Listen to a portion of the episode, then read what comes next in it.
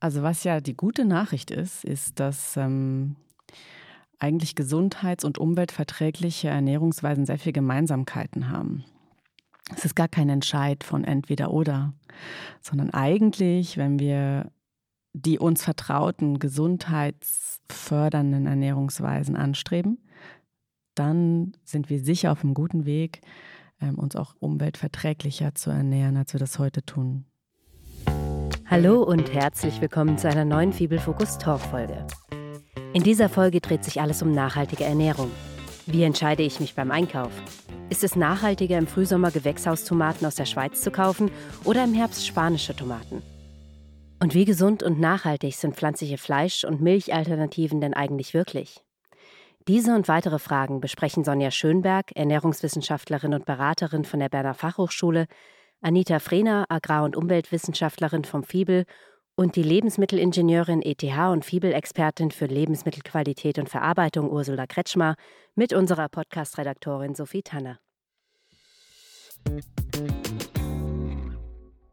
Sonja, die erste Frage geht an dich. Ähm, wenn eine Kundin vor der Fleischtheke steht und sie möchte sich entscheiden zwischen Schweizer Rindsteak und Schweizer Pullebrust, was soll sie kaufen, wenn sie sich nachhaltig ernähren möchte? Das ist eine sehr gute Frage. ich denke, also es gibt einmal mehr keine einfache Antwort auf diese Frage. Und ich äh, würde gerne kurz ausholen. Ähm, in meinem Hintergrund in Ernährungswissenschaft und Beratung hatte ich tatsächlich des Öfteren Klientinnen und Klienten bei mir in der Beratung, die eben genau solche Fragen gestellt haben. Und wenn ich jetzt zurückdenke an meine Beratungszeit, dann würde ich jetzt wahrscheinlich beginnen, erstmal darüber zu sprechen, was mein Gegenüber versteht unter nachhaltiger Ernährung. Ähm, das ist ja kein festgeschriebener Begriff und dann würde dann wahrscheinlich beginnen, mit ihr über ihre Werte zu sprechen innerhalb dieser verschiedenen Dimensionen, die nachhaltige Ernährung haben kann. Ähm, wenn sie jetzt mir sagt, also ihr ist es besonders wichtig, auf die Umwelteffekte ähm, also die in den Vordergrund stellt in ihrer Entscheidung zwischen Poulet und Rindfleisch, würde ich grundsätzlich versuchen, einerseits differenziert aufzuzeigen, dass verschiedene Umweltaspekte eine Rolle spielen und Klima nur ein, ein Aspekt davon ist. Und wenn wir nur den Klimaaspekt betrachten und globale Daten zur Hand nehmen, dann scheint es ganz eindeutig zu sein, dass sie das Geflügel wählen sollte und nicht das Rindfleisch. Weil? Weil es einen kleineren CO2-Fußabdruck hat in diesen Daten als Rindfleisch. Wenn ich jetzt aber an Gespräche mit Wissenschaftlern aus diesem, genau, aus diesem Gebiet denke, die von Daten ähm, in der Schweiz berichten, dann höre ich immer häufiger, dass eigentlich dieser CO2-Fußabdruck allein betrachtet für, und dann noch auf die Schweiz ähm, bezogen nicht der Maßstab sein sollte, an dem wir unsere Entscheidung ausrichten. Weil in der Schweiz die Rinder weniger Methan ausstoßen.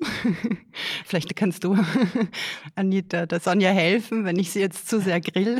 Also ich kann vielleicht noch sagen, ähm, die, Antwort, also die Argumentation, die ich kennengelernt habe, ist, dass ähm, grundsätzlich wäre eigentlich, wenn wir überhaupt Fleisch essen. Wir sollten ja relativ wenig Fleisch essen. Und wenn wir überhaupt Fleisch essen, dann macht es in der Schweiz wahrscheinlich aus gesamtökologischer Perspektive, Anita, du kommst dann gleich zur Hilfe, ähm, wahrscheinlich mehr Sinn, Rindfleisch von ein, aus einer standortgerechten Produktion zu essen. Das heißt auf der Wiese, ähm, im Berggebiet möglicherweise.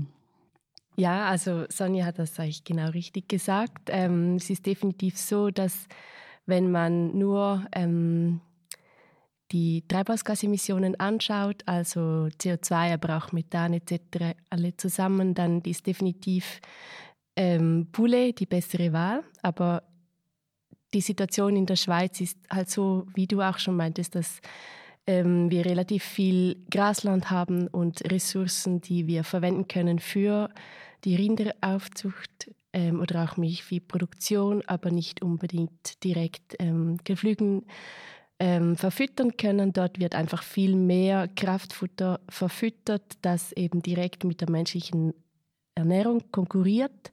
Einerseits ähm, werden direkt Produkte verfüttert, die wir auch äh, essen können, und andererseits wird Futter auf Flächen angebaut, auf denen wir auch menschliche Ernährung anbauen könnten. Und deshalb, ähm, genau, hast du, Sonja, diese Argumentation mitgekriegt, würde ich, oder das ist jetzt meine Vermutung. Genau, ich würde dann schon auch sagen, dass es in der Schweiz auch viel Grasland gibt, weil wir gerne Rinder drauf haben. Also man kann das auf jeden Fall doch stark reduzieren und auch nicht einfach Rindfleisch ist gleich ähm, gut, sondern dort muss man definitiv auch stark reduzieren. Es ist überhaupt nicht ein Freipass, das dann möglichst viel zu konsumieren, würde ich sagen, ja.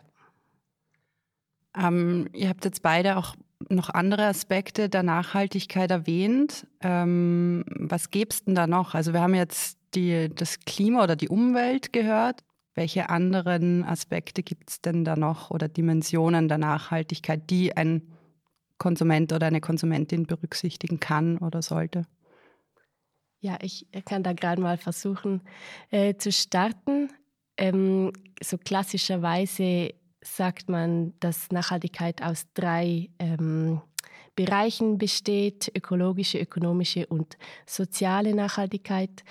Eben die ökologische ist so abgebildet über verschiedene Umweltwirkungen. Das sind nicht nur ähm, Treibhausgasemissionen, also Effekte aufs Klima, sondern auch beispielsweise Biodiversitätsverlust, Überdüngung. Das führt dann zu ähm, beispielsweise Eutrophierung, das sind dann die ganzen Nährstoffkreisläufe, dann auch natürlich Wasserverbrauch und Landnutzung, das mal so zur ökologischen Seite. Dann gibt es auch die ökonomische Seite, wo es dann mehr auch darum geht, ist es ähm, ökonomisch tragbar, ist es auch für Konsumentinnen und Konsumentinnen, ähm, können sie es sich leisten, so zu konsumieren beispielsweise.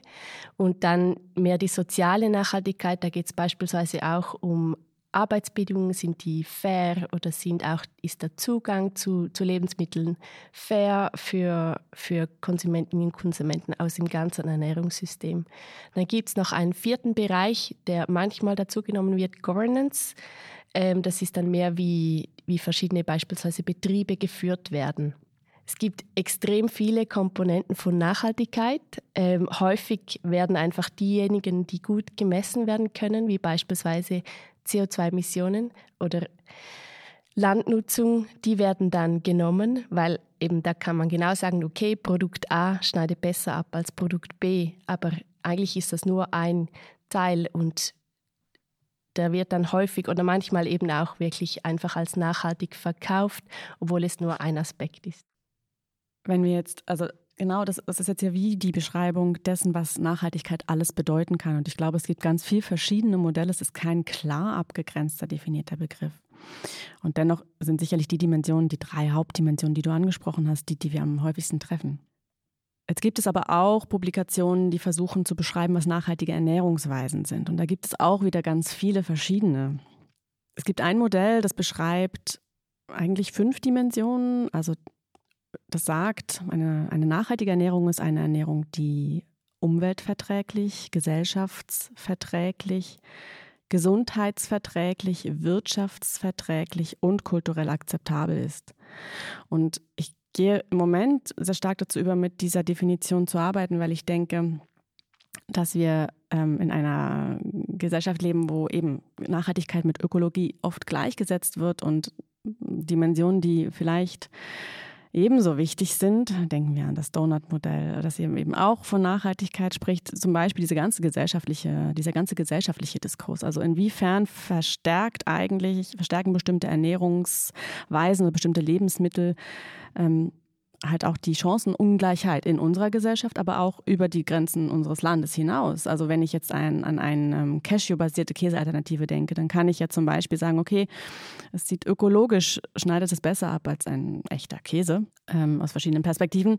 Ich bin dann aber unsicher, wenn ich darüber nachdenke, wo der Cashew angebaut wird, was das für die Menschen dort bedeutet und was es heißt, wenn wir sagen, wir möchten uns jetzt darauf beschränken, eben genau diese Produkte zu importieren zu uns, damit wir unsere hochdesignten Produkte herstellen können.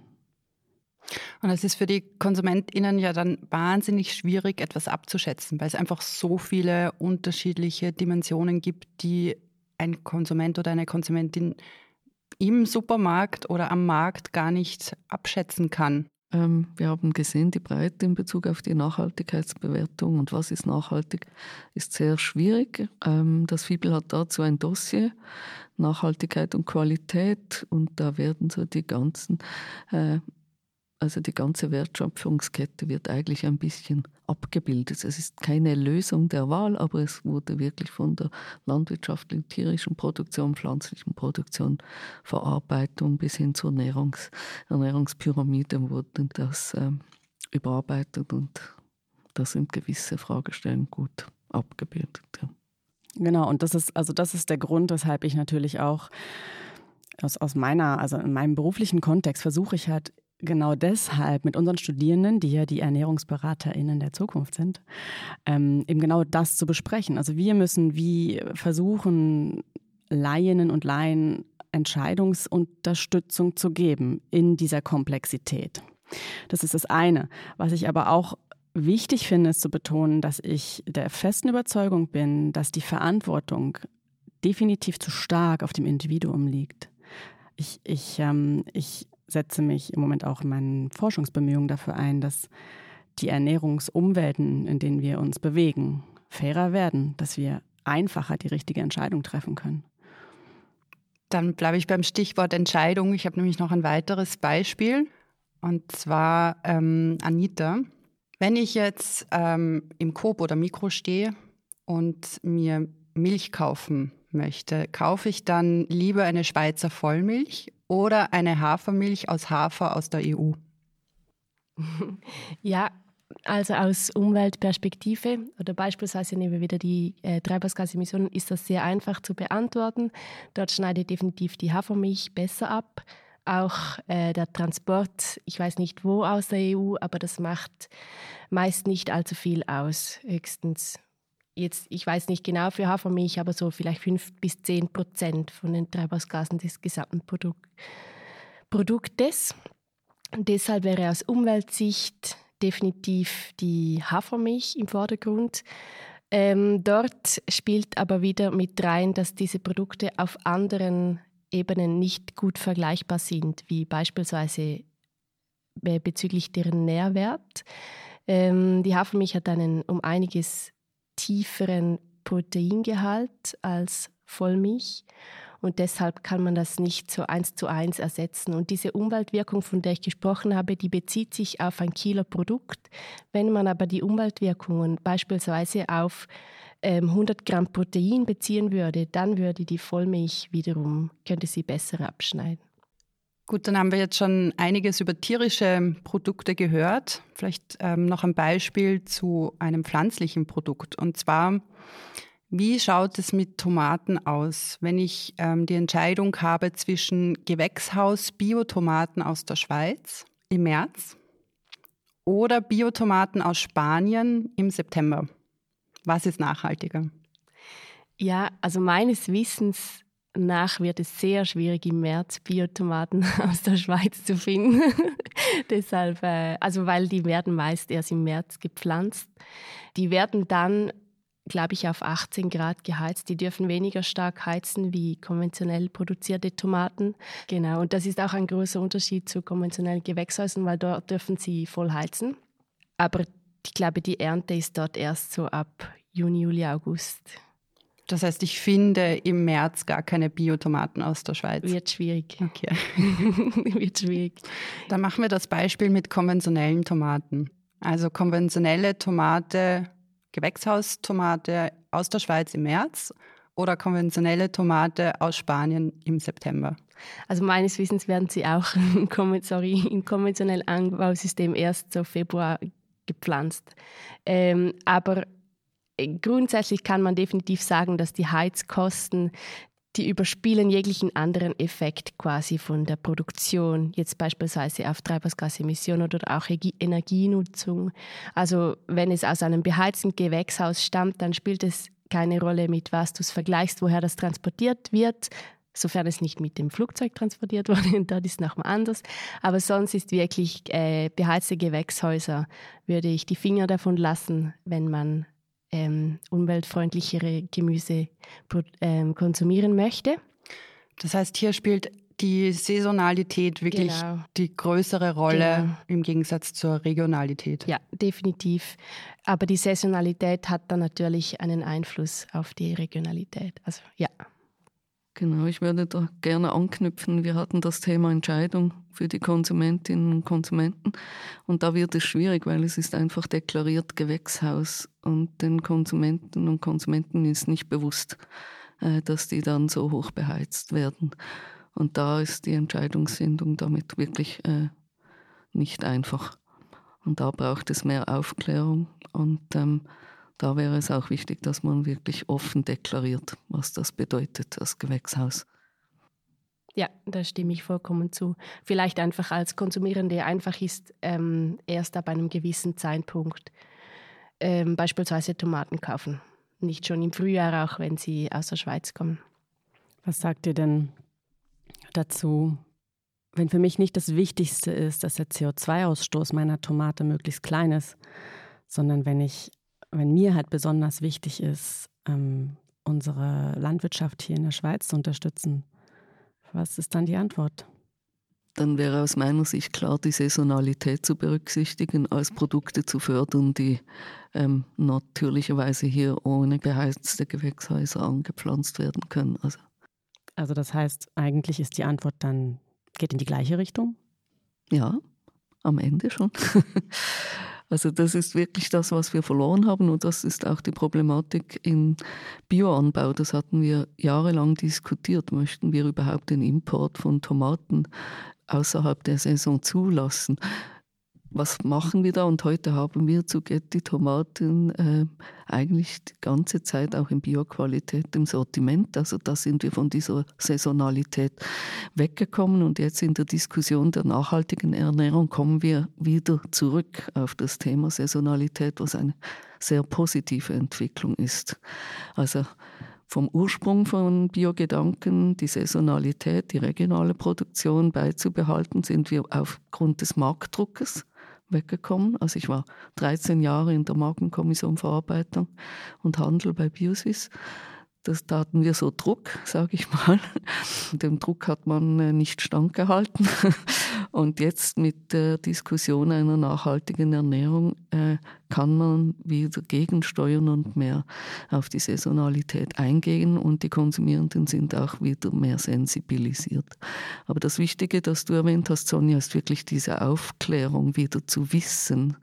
Also meine Studierenden wissen nicht, äh, wie eine Milch verarbeitet wird. Und wenn ich dann Ihnen zeige, dass es etwa zwölf verschiedene Verfahren gibt und Sie im Regal einfach eine Vollmilch sehen, aber die eine, die ist wirklich nur ähm, pasteurisiert, fertig. Die andere ist homogenisiert und pasteurisiert. Die dritte wurde bakterfugiert und pasteurisiert. Die vierte wurde mikrofiltriert und äh, das Permeat wieder passt, äh, äh, UHT hier zurückgeführt und ein diese Komplexität. Und am Ende haben wir eine Vollmilch, die noch fettstandardisiert ist im Regal und die hat nichts mehr mit dem Ursprungsprodukt in dem Sinne zu tun, aber heißt Vollmilch.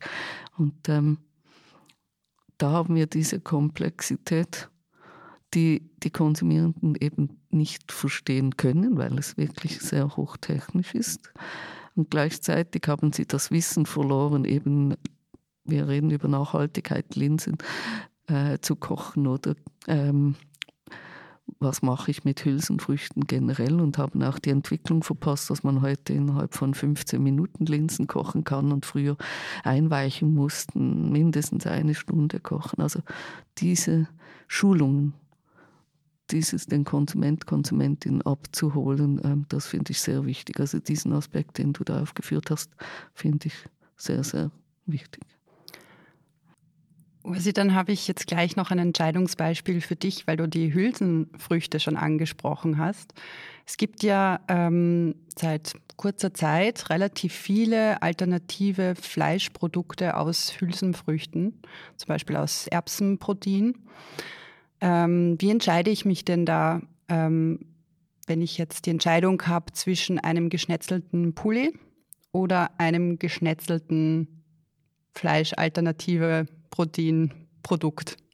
Also ich hole da noch ein bisschen aus. Ähm, die Idee diese Produkte überhaupt zu entwickeln war, man wollte wirklich ein Produkt, das gleich schmeckt und gleich ausschaut wie ein Fleischprodukt. Das Ziel war nicht ein nachhaltiges, ernährungsphysiologisch hochwertiges Produkt zu entwickeln.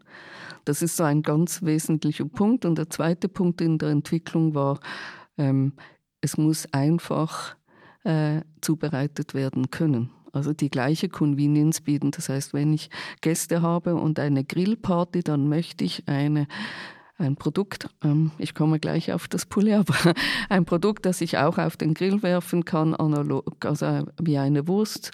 Und das war das Ziel äh, und nicht das Ziel, ein nachhaltiges, ernährungsphysiologisch sinnvolles Produkt zu entwickeln. Und daher haben wir in der Vielfalt der Produkte in Bezug auf Nachhaltigkeit wirklich viele Defizite. Ähm, wenn ich jetzt auf das Poulet gehe, das Poulet ist einfach Fleisch, klein geschnitten, fertig. Bei dem Analoger, äh, das jetzt sehr gut abverkauft wird, bekannt wird, Planted kennen die meisten auf Basis von Erbsenprotein. Das ist ein hochtechnologisches Produkt. Das heißt, wir haben die Erbse, wir müssen ein Proteinextrakt herstellen. Das ist wirklich hochtechnologisch. Wir haben Nebenprodukte, die Kohlenhydrate und die Ballaststoffe. Die fallen äh, weg, also sind über 40 Prozent ähm, Nebenprodukte, die da entstehen. Da gibt es unterschiedliche Zahlen. Also behaftet mich nicht auf diese Zahlen. Und diese äh, Nebenprodukte gehen nachher wieder in die Tierfütterung. Das heißt, der Konsument, die Konsumentin hat, äh, eigentlich möchte sie ein vegetarisches oder veganes ähm, Produkt, das ernährungsphysiologisch hochwertig ist und nachhaltig, aber gleichzeitig verursacht sie mit dem ähm, Kauf dieses Produktes ein Nebenprodukt, Food Waste, das wieder zurückgeht in die tierische Produktion und das möchte sie auch nicht. Also da ist man ein bisschen in der Zwickmühle. Gehen wir zur Hackfleisch. Hackfleisch, wir hatten Rindfleisch vorhin als Thema, ähm, das ist einfach Rindfleisch und dann vielleicht hat es noch Salz. Also wir haben maximal zwei Zutaten. Nehmen wir ein hochwertiges ähm, veganes Hackfleisch, haben wir 23 Zutaten. Und diese 23 Einzelzutaten, die entsprechen nicht der Anforderung, dass sie nachhaltig produziert sind. Das ist ein reines Kunstprodukt, ernährungsphysiologisch okay, aber nicht vergleichbar in der Wertigkeit mit dem Fleischprodukt. Also das heißt, die Konsumierenden, die, das Produkt kaufen, müssen sich bewusst sein, dass sie ihre Nährstoffe anders kompensieren müssen. Und dieses Bewusstsein ist meiner Meinung nach auch nicht da. Also auch ich in meinem Haushalt, als meine Kinder sich für eine vegetarische Ernährung entschieden haben, habe ich mit solchen Produkten gearbeitet, weil es halt einfach war das eine Bolognese mit einem Veggie-Hack herzustellen.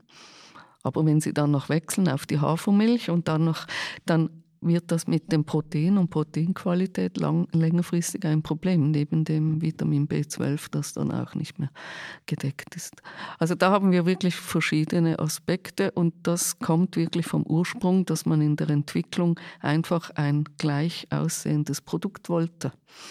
Und da ist es wichtig, dass die Industrie diese Verantwortung übernimmt und eben sagt, okay, ich muss es ganzheitlich anschauen. Wenn ich solche Produkte entwickle, sollten nicht zusätzlich Nebenprodukte entstehen, die wieder in die tierische Ernährung müssen, weil wir sonst keine, oder in die ähm, Biogasproduktion, das ist ja auch ein Weg, äh, dass man das so anschaut. Und es gibt ähm, Startups, Luja ist so ein Beispiel, die nehmen ähm, von der Tofu-Herstellung nehmen sie das Okara, das anfällt. Was ist das Okara? Musst du erklären für die HörerInnen Ja, das ist mich. einfach das Nebenprodukt äh, bei der Tofu-Herstellung. Im Tofu haben wir das reine Eiweiß und der, der Rest der Sojabohnen ist das Okara.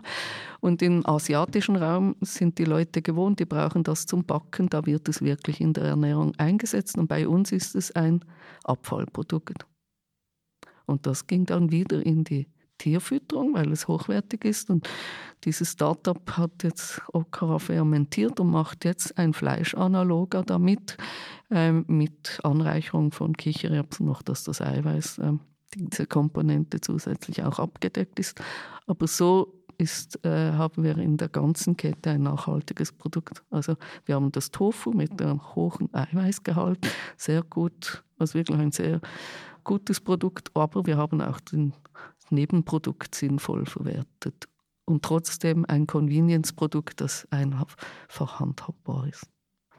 Sonja, da würde ich dich gerne noch fragen. Ursi hat das so ein bisschen angetönt, dass diese ähm, Ersatzprodukte gar nicht so gesund sind oder ernährungsphysiologisch sinnvoll sind. Da gibt es wahrscheinlich auch von bis ähm, unterschiedliche Produkte.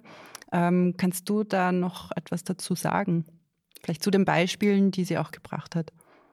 Was die ernährungsphysiologische Qualität anbelangt, hat Ursi schon die ganz wichtige Sachen gesagt. Also ich glaube, die große Herausforderung ist ja, dass hm, gefühlt vervielfacht sich das Angebot an Produkten ja täglich. Und da den Überblick zu behalten, was noch sinnvoll ist und was nicht und aus welcher Perspektive, ähm, ist wirklich hochanspruchsvoll. Ich bin aber absolut bei Ursi, dass ich denke, dass wenn wir als Konsumentinnen und Konsumenten im Geschäft stehen und die, das Produkt, das wir kaufen möchten, mal umdrehen, auf die Zutatenliste schauen, dann kann ein Indikator sein, wie lang ist die Zutatenliste. Also wenn die Zutatenliste sehr lang ist, dann kann es uns helfen zu sagen, okay, sicherlich mal hochverarbeitet, vielleicht finde ich noch ein anderes Produkt, das äh, vielleicht eine kürzere Zutatenliste hat. Ich kann auch darauf achten, ähm, wie hoch ist der Anteil an Fett und Zucker als Beispiel oder an Salz, um mir ein Bild davon zu machen, ob es ernährungsphysiologisch sinnvoll ist oder nicht, das zu essen. Und ich komme jetzt auch auf den Tofu zu sprechen, wo ich denke, wir haben hier ein ziemlich reines Produkt, das auch ernährungsphysiologisch hochwertig ist vom Eiweißgehalt her. Jetzt haben wir vorhin sogar gehört, es hat insofern auch noch ein ähm, aus, aus einer ganzheitlichen Nachhaltigkeitsperspektive eigentlich einen hohen Wert, weil jetzt inzwischen sogar die Nebenprodukte in die menschliche Ernährung einfließen können. Dieses Okara, diese, diese ähm, Hülsenbestandteile eigentlich von, der, von dem ursprünglichen Produkt.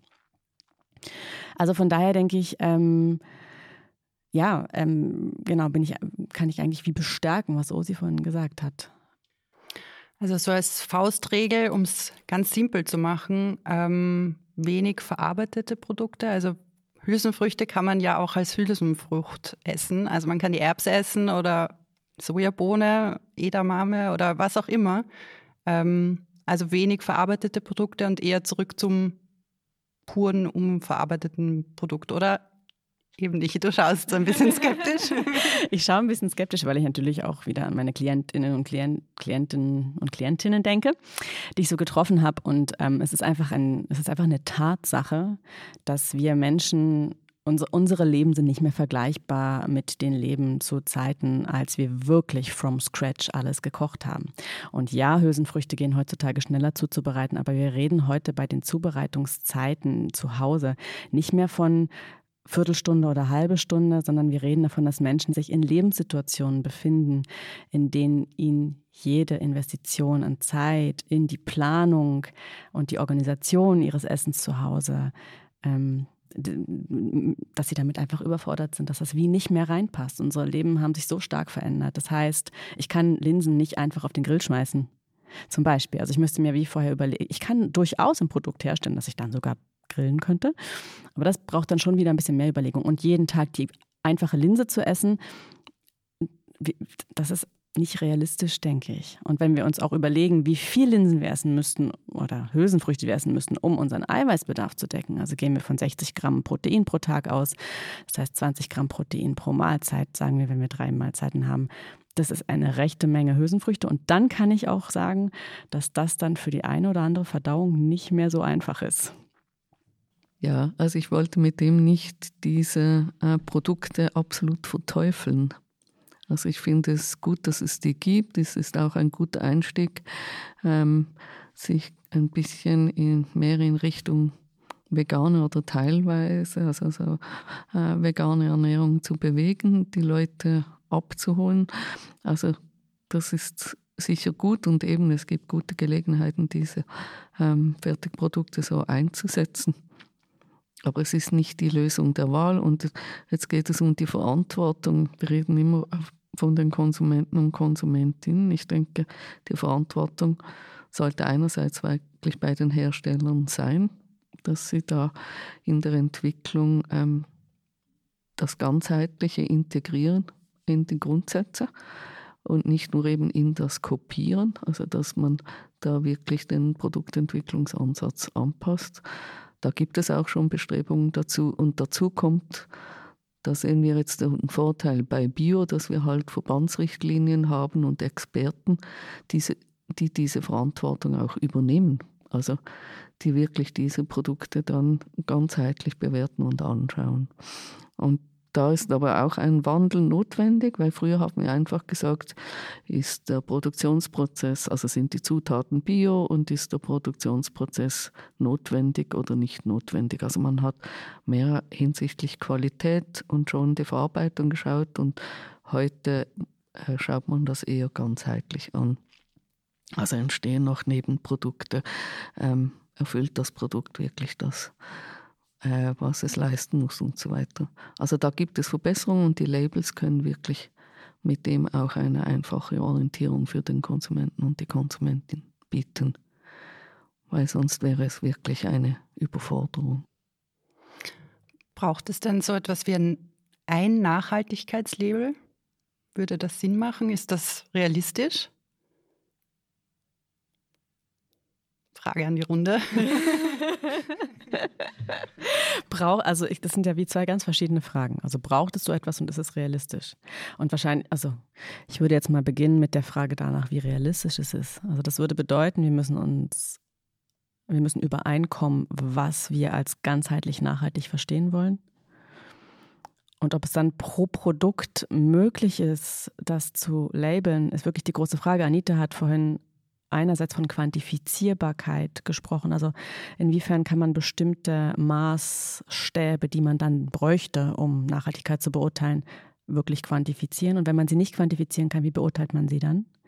Und dann aus der Gesundheitsperspektive komme ich insofern schnell an Grenzen mit diesen Labels, weil wir können ja nicht sagen, ein einzelnes Lebensmittel ist gesund oder ungesund, sondern wir müssen es ja immer betrachten im Kontext der gesamten Ernährung. Und die wiederum ist so hochkomplex, dass ich es schwierig finde, einzelne Lebensmittel ausschließlich zu labeln und den Eindruck zu haben, damit ist es erledigt. Jetzt haben wir die Lösung ich würde gerne bei Sonja anschließen, eben das hat man ja versucht mit dem Nutri-Score zu erreichen, wenn es um Gesundheit geht und das kann total in die falsche Richtung gehen und missverstanden werden. Also es kann auch zu absoluten Fehlernährungen führen, wenn man eben diese ABCDE nicht richtig werten kann. Also das kann ich bestätigen beim Nutri-Score. Also die Botschaft, dass man natürlich dann ein Snack mit einem Snack vergleichen muss und nicht ein Snack mit einem Joghurt zum Beispiel, die ist ganz schwer zu vermitteln den Konsumentinnen oder der breiten Masse der Konsumentinnen und Konsumenten. Wenn wir uns jetzt so die Schweizer Lebensmittelpyramide anschauen, ähm, also was empfohlen wird als gesunde Ernährung, ähm, können Sie die ganz kurz zusammenfassen, falls die HörerInnen die jetzt nicht vor sich sehen oder wissen, worum es da geht? Und dann als Folgefrage würde ich gerne wissen, wie nachhaltig diese Ernährungsweise ist. Ich versuche gerne mal die zusammenzufassen. Also wir stellen uns eine Pyramide vor mit mehreren Stufen und diese Pyramide, wie wir sie heute kennen, von der Schweizerischen Gesellschaft für Ernährung, es gibt ja verschiedene Pyramiden, aber sagen wir mal, diejenige, die die nationalen Ernährungsempfehlungen abbildet, ähm, versteht sich eigentlich so, dass das, was wir ganz zu untersehen in der Pyramide die Basis eben darstellen soll, die Grundlage, auf der wir unsere Ernährung aufbauen. Von dem sollen wir am meisten verzehren und das beginnt mit ungesüßten Getränken, also Wasser und Tee und auch Kaffee ist dort eingeschlossen. Und dann je höher wir in der Pyramide kommen, umso weniger sollten wir eigentlich von diesen Lebensmittelgruppen, die dort abgebildet sind, verzehren. Also in der Spitze können wir uns vorstellen, sind die Genussmittel mit Snacks und alkoholischen Getränken. Gehen wir wieder etwas weiter in, nach unten in der Pyramide, dann haben wir nach, der, nach den Energie energiefreien Getränken kommen die Gemüse und die Früchte. Eine weitere Stufe darüber kommen kohlenhydratige Lebensmittelgruppen, die uns Energie liefern, wie zum Beispiel Teigwaren, Brot, Kartoffeln. Und eine weitere Stufe darüber kommen dann die Eiweißlieferanten oder die Lebensmittel, die uns Eiweiß liefern, Fleisch, Milchprodukte, auch Tofu. Darüber kommen dann die Fette, Öle, Nüsse und darüber dann die Snacks. Also wir haben wirklich so einen eine abstrakte Darstellung verschiedener Lebensmittelgruppen eigentlich, ähm, die dann auch noch einiges an Übersetzung bedarf, wenn wir das in unseren alltäglichen, in unsere alltägliche Ernährung implementieren möchten. Wir essen ja nicht jeden Tag, wie die Pyramide aussieht. In der Ernährungsberatung sagen wir immer, wenn wir über die Woche betrachtet uns ungefähr an der Pyramide orientieren, dann sind wir auf einem sehr guten Weg. Woran hapert es da meistens? Also hapert's österreichisch für woran scheitert es normalerweise? Ja, also es, ähm, wir können jetzt verschiedene Daten betrachten, die versuchen ähm, abzubilden, wie wir uns in der Schweiz ernähren und was halt, halt hervorsticht, ist wirklich unser überhöhter Konsum an Lebensmittel tierischen Ursprungs, insbesondere Fleisch. Wenn wir bedenken, dass wir pro Woche 200 bis 300 Gramm Fleisch verzehren sollen, und ähm, die Realität im Moment darin besteht, dass wir ein knappes Kilo Fleisch pro Woche verzehren. Und darin ist halt alles ein, eingerechnet. Wir dürfen nicht vergessen, dass auch Speck und Wurst Fleisch ist. Ein Kilo, also es sind 52 Kilo, oder? Im, Im Jahr. Ja. Und pro Woche macht das ungefähr ein Kilo. Dann ist es halt wie das Dreifache bis Vierfache von dem, was empfohlen ist. Und das ist, das sticht so hervor als ein Punkt, wo wir ähm, die Empfehlung nicht treffen, natürlich auch die Snacks. Wir essen viel mehr Snacks und verzehren und genießen viel mehr alkoholische Getränke. Und aber auch die, die Gruppe der Gemüse und Früchte. Also wenn wir die, die Empfehlungen erreicht, so ein Viertel der Bevölkerung in der Schweiz wahrscheinlich. Wenn wir dann aber ganz genau hinschauen, lautet die Empfehlung eigentlich drei Portionen Gemüse pro Tag und nur zwei Portionen Früchte pro Tag. Und das wird von drei Prozent der Bevölkerung ähm, geschafft, ja. Das heißt, wenn ich dich jetzt so höre, wenn wir uns wirklich an die Empfehlungen halten würden, dann würden wir uns eigentlich auch schon nachhaltiger ernähren, als wir das jetzt momentan tun? Ich denke, das ist gleich wahrscheinlich eine Frage, die Anita und Osi beide nicken, ähm, noch detaillierter be beantworten können. Aber ich glaube, so grundsätzlich kann man sagen, dass wir mit den Ernährungsempfehlungen, die wir jetzt kennen, wenn wir die schon nur befolgen würden, dann würden wir in die richtige Richtung gehen und könnten, wenn wir noch Foodfest sparen, unseren aktuellen ökologischen Fußabdruck ungefähr halbieren, lese ich überall. Ja, also die Richtung ist definitiv die richtige, da stimme ich komplett zu. Ähm, ich würde vielleicht noch ein Fragezeichen setzen bei den Milchempfehlungen, ähm, die ja doch sehr hoch sind. ähm, dort auch dann bei den Proteinlieferanten Tofu zwar drin ist, aber doch ein bisschen stiefmütterlich behandelt wird, würde ich mal sagen. Hülsenfrüchte sind beispielsweise auch bei den stärkehaltigen Produkten drin, was ich auch nicht so ganz verstehe. Also ich, ich finde diese Proteinlieferantengruppe, ähm, die, die bräuchte wirklich eine Überarbeitung. Mir ist noch etwas in den Sinn gekommen zu unserem Diskurs von vorhin darüber, ähm, was dann gesünder ist, weniger Fleisch zu essen, mehr pflanzenbasierte Ersatzprodukte zu essen. Und ich bin immer so erstaunt über die Bedenken, die geäußert werden, wenn es darum geht, den Fleischkonsum zu verzehren. Und werden ja sehr schnell Stimmen laut wegen des Proteinkonsums. Der Punkt ist aber, also das, der Proteinbedarfsdeckung. Der Punkt ist aber, dass wir in der gesunden Erwachsenenbevölkerung in der Schweiz, dort ist der Überkonsum an tierischem Protein das Problem. Nicht bei den Personen, die vielleicht ohnehin krank sind, ähm, wenig Appetit haben. Und wenn wir wieder an dieses Kilo pro Woche zurückdenken und an die Empfehlung von 200 bis 300 Gramm, dann ist, besteht grundsätzlich aus meiner Perspektive mal kein Risiko überhaupt mal einfach zu reduzieren. Also so, da kann ich jetzt nicht sagen, dass ein gesundheitliches Risiko daraus resultiert, wenn wir in der, als, als Durchschnittserwachsene, gesunde Menschen einfach weniger Fleisch essen. Wenn wir uns dann dafür entscheiden, eine vorrangig pflanzenbasierte Ernährungsweise zu verfolgen, dann gibt es sicherlich Momente, wo wir darüber nachdenken müssen, wie ist meine Nährstoffabdeckung gewährleistet, vielleicht auch in welcher Lebensphase befinde ich mich, bin ich irgendwie schon über 60-jährig oder geht es um meine Kinder.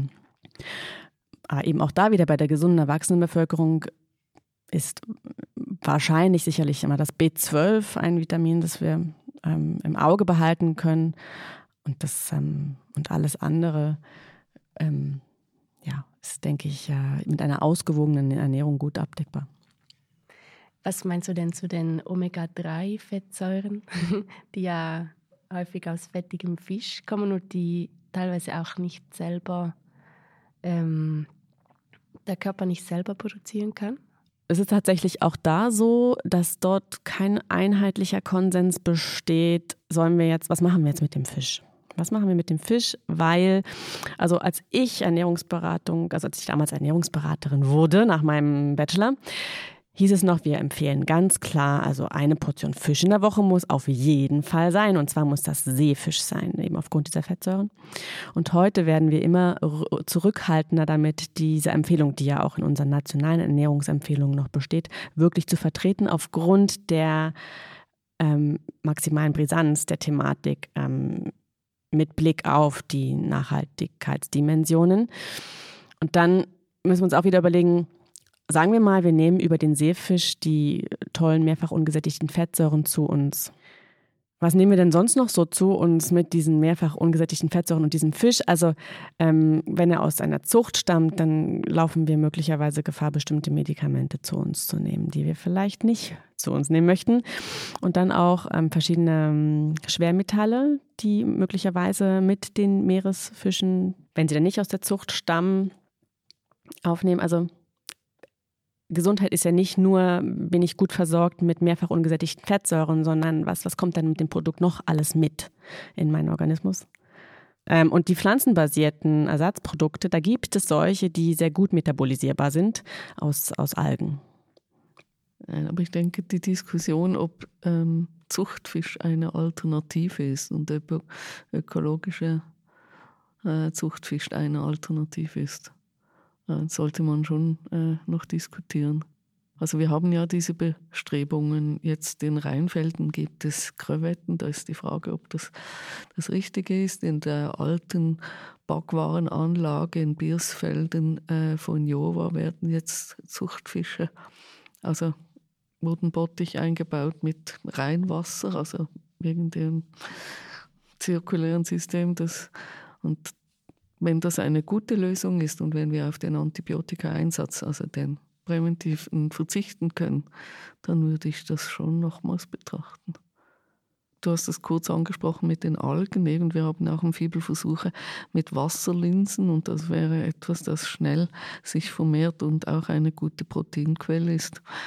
Ähm, da gibt es natürlich auch nachhaltige Möglichkeiten ähm, über eben andere Kulturen neben Fisch und Fleisch und pflanzlichen Proteinen neue Eiweißquellen zu eröffnen. Also was ja die gute Nachricht ist, ist, dass ähm, eigentlich gesundheits- und umweltverträgliche Ernährungsweisen sehr viele Gemeinsamkeiten haben. Es ist gar kein Entscheid von entweder oder, sondern eigentlich, wenn wir die uns vertrauten gesundheitsfördernden Ernährungsweisen anstreben, dann sind wir sicher auf einem guten Weg, ähm, uns auch umweltverträglicher zu ernähren, als wir das heute tun. Ja, ich kann das nur unterstützen, was Sonja gesagt hat. Vor allem sind die Leute, Konsumenten und Konsumentinnen wirklich irritiert, weil sie denken, jetzt mache ich alles falsch und sind nicht mehr so entspannt. Und daher ist wirklich die Aussage von Sonja sehr, sehr wichtig. Mhm. Ja, wenn man sich grundsätzlich ernährungsphysiologisch sinnvoll ernährt, dann ist man auch wirklich nachhaltig. Ja, definitiv, dem stimme ich auch zu. Ähm, und ich würde dort auch noch sagen, dass man sich vielleicht auch bewusst sein muss, dass wie alles, das man konsumiert, hat ja Umweltwirkungen. Das heißt, man kann sehr, sehr schwierig komplett ähm, neutral diesbezüglich leben. Und deshalb würde ich auch wirklich sagen, wenn man jetzt ein Produkt mega, mega gerne hat, dann, dann nimmt man das, auch wenn es ein bisschen höheren Fußabdruck hat. Wichtig ist einfach, dass man sich insgesamt ähm, das überlegt und auch, dass man genau insgesamt, glaube ich, wenn man sich grob an der Lebensmittelpyramide mit äh, kleiner Ausnahme der Proteinlieferanten orientiert, dann ist man definitiv auf gutem Wege. Und das war's auch schon zum Thema nachhaltige Ernährung. Zu diesem Thema sind im Internet ja viele Beiträge zu finden. Wir haben für euch eine Auswahl getroffen, die ihr in den Show Notes findet. Eure Kommentare, Anregungen und Fragen könnt ihr wie immer an podcast.fibel.org senden. Unsere nächste Folge dreht sich um das Thema Biodiversität in der Landwirtschaft. Wir freuen uns, wenn ihr auch beim nächsten Mal wieder dabei seid. Bis dahin, euer Fibel Fokus Team.